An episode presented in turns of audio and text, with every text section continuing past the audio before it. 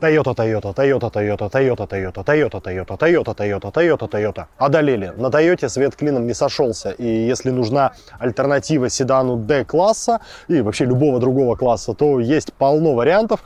В данном случае Kia Optima, она же K5 на других рынках. Чем она так хороша, сейчас расскажу. Меня зовут Кирилл Зайцев, это канал «Тебе водить». И если до сих пор не подписались, подпишитесь прямо сейчас и поехали.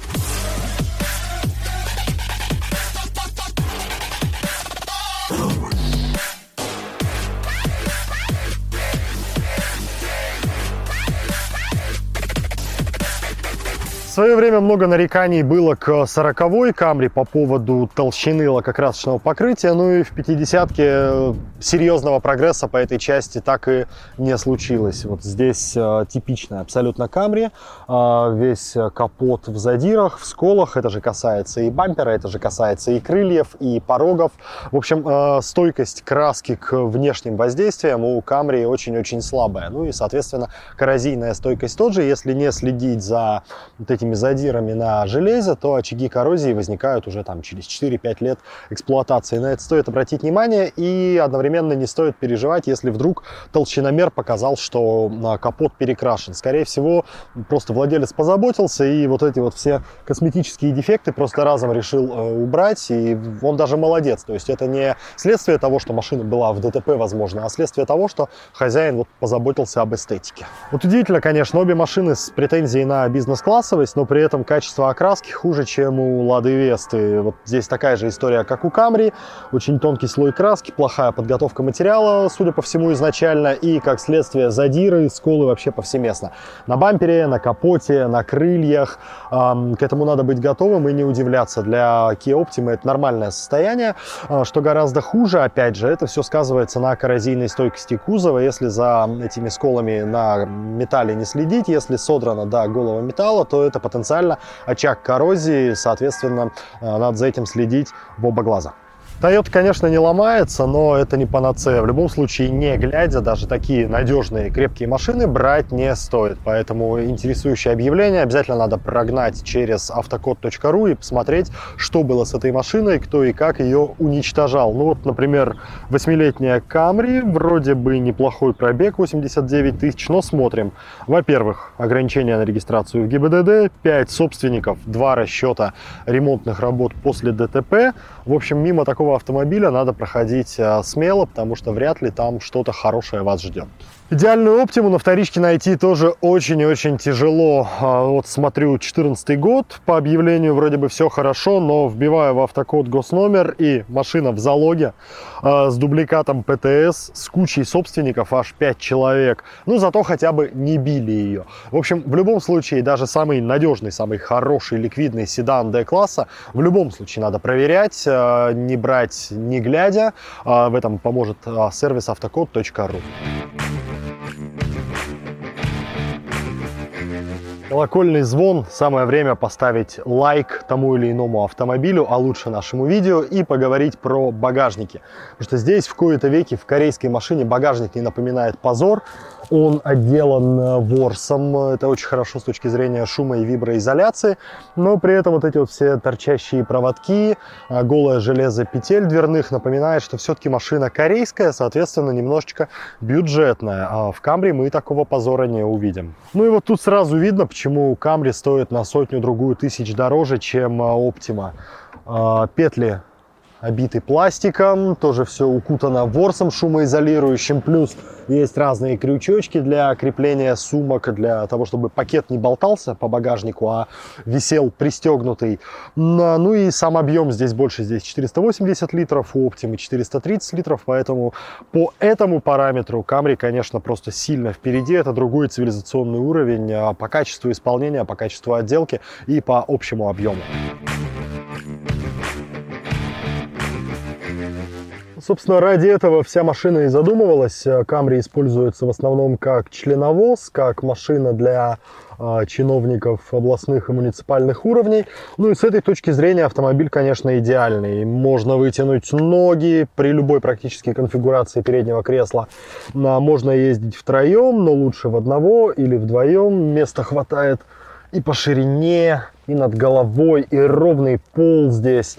В общем, с точки зрения перевозки заднего пассажира, Camry, конечно, очень-очень хороша. Тут к ней не может быть вообще никаких претензий. Ну, конечно, сзади видно, что корейцам есть еще над чем поработать, как поучиться делать автомобили для перевозки пассажиров. А, с точки зрения посадки, здесь, конечно, все гораздо хуже, чем а, в Camry.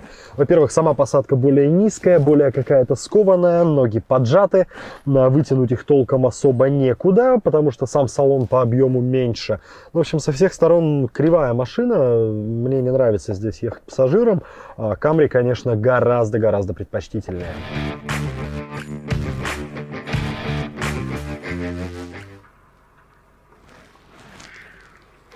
Ну, конечно, видно, что за интерьер этого автомобиля отвечал человек без художественного вкуса, чувства меры, высшего образования.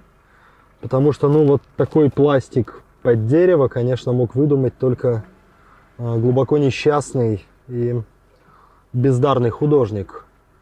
Это, ну, а, тут любую шутку, какую пошутишь, ее уже пошутили до меня, и про часики вот эти тоже. Ну, конечно, выглядит как поздние 80-е, но с точки зрения функционала, в принципе, есть подстаканнички, есть пепельница, есть куча всяких бардачков. USB-порт, кстати, тоже, на удивление, есть. Toyota а, позаботилась о тех, кто любит подзаряжать э, телефоны прямо в пути, без лишних костылей. Но в целом по визуалу, конечно, ну, очень сильно на любителя, мягко говоря. А тут мои симпатии 200% на стороне Оптимы. Ну, долговечностью салон Оптимы тоже не отличается. В общем-то, дешевый пластик, все достаточно быстро вышоркивается. А, но здесь хотя бы визуально похоже на 21 век, гораздо симпатичнее, чем Камри этот интерьер, за счет хотя бы отсутствия этих всех олиповатых вставок э, под дерево. То есть здесь есть дизайн, здесь есть какая-то выдумка. Ну и с точки зрения функционала, конечно, не обделен э, водитель и пассажир Оптимы. Здесь есть дополнительная полочка для телефона, например, что очень-очень важно в 21 веке. Есть USB-порт, есть Помимо этого еще две розетки. В общем, любые гаджеты в огромном количестве здесь можно заряжать, а, что называется, из коробки не делать разные конструкции, не докупать с Алиэкспресса какие-то разветвители. Все есть уже здесь, ничего доделывать не надо. Ну и, в принципе, салон довольно функциональный. То есть здесь есть очень неплохой бокс. А, подстаканники тоже очень просторные. В принципе, большие термокружки сюда влазят. Так что ставлю лайк а, этому салону в сравнении особенно с Камри. Ну а вы ставьте лайк а, этому видео и едем дальше. Автомат у Optima шестиступенчатый, вполне современный, но, на мой взгляд, это главная проблема а, этого автомобиля с точки зрения динамики, потому что мотор атмосферный, его надо крутить, э, крутящий момент у него доступен наверху, а автомат не дает этого делать, он очень любит высшие передачи и постоянно загоняет тахометр куда пониже, на полторы, на две тысячи оборотов, и в итоге машина никогда не едет. Коробка все время убегает на повышенную шестую, мотор не дышит полной грудью, и, соответственно, машина очень сильно теряет в отклике, теряет в динамике, а, спасает либо ручной режим, либо постоянное продавливание до кикдауна, что, в свою очередь, очень негативно отражается на топливной экономичности. У предшественника, у 40-й Camry с топовым мотором V6 а, коробка очень часто не выдерживала нагрузки, такого крутящего момента. Вот в 50-ке таких нареканий стало гораздо меньше, и при нормальной езде, при нормальной эксплуатации, при регулярной замене масла автомат проблем не должен доставить вообще никаких. Ну и настройка его, как мы сейчас увидим на ходу, гораздо лучше, чем а, у Optima поживее машина едет, поживее реагирует и лучше адаптируется под манеру езды конкретного а, водителя. В отличие от братских Лексусов, а, гибриды к нам Toyota не возила, поэтому здесь только атмосферные двигатели 2 литра, 2,5 и 3,5. И если к топовым моторам вопросов, в общем-то, никаких не возникает, ну, кроме того, что жрут они как не в себя, то с двухлитровым возможны варианты, его надо диагностировать, конечно, более тщательно. Ну, во-первых, искать следы подтекания сальника коленвала и, возможно, заменить этот самый сальник коленвала а, сразу после покупки. А, ну, и еще обратить внимание на блок блок крепления ГБЦ. Там, если были вмешательства криворукие, если снимали ГБЦ, то вполне возможно, что сорвали э, резьбу. Встречается такая э, поломочка, такой недостаток. В остальном, конечно, все как положено сыну маминой подруги. Ездишь, меняешь масло, и никаких проблем двигатели у Камри доставить не должны. Независимо от того, как к нам в страну попала Kia Optima, это будет бензиновая атмосферная версия. Других вариантов я тут не припомню. 2 литра либо 2,4. Оба мотора не везут, но не везут не потому, что они сами по себе плохие, а потому что так настроен автомат, на мой взгляд. Очень неудачно подобраны передаточные числа, поэтому Optima с любым мотором не очень резвый автомобиль, но, конечно, 2,4 будет чуть-чуть менее нерезвый, чем двухлитровый. Проблема здесь в другом. Двухлитровые моторы Kia, как это часто очень бывает, э, страдают от задиров. Их обязательно надо протаскивать через очень тщательную диагностику, залезать эндоскопом, смотреть состояние цилиндров, потому что задиры, благодаря тонким кольцам, короткому ходу поршня, там появляются, в общем-то, практически у каждого, не знаю, второго, третьего экземпляра, поэтому двухлитровые надо смотреть с особым тщанием и осторожностью. В этом поколении Camry хотя бы появилась некое подобие управляемости, потому что раньше это все, конечно, ехало а, как баржа, как 24-я Волга, еще в 40-м поколении.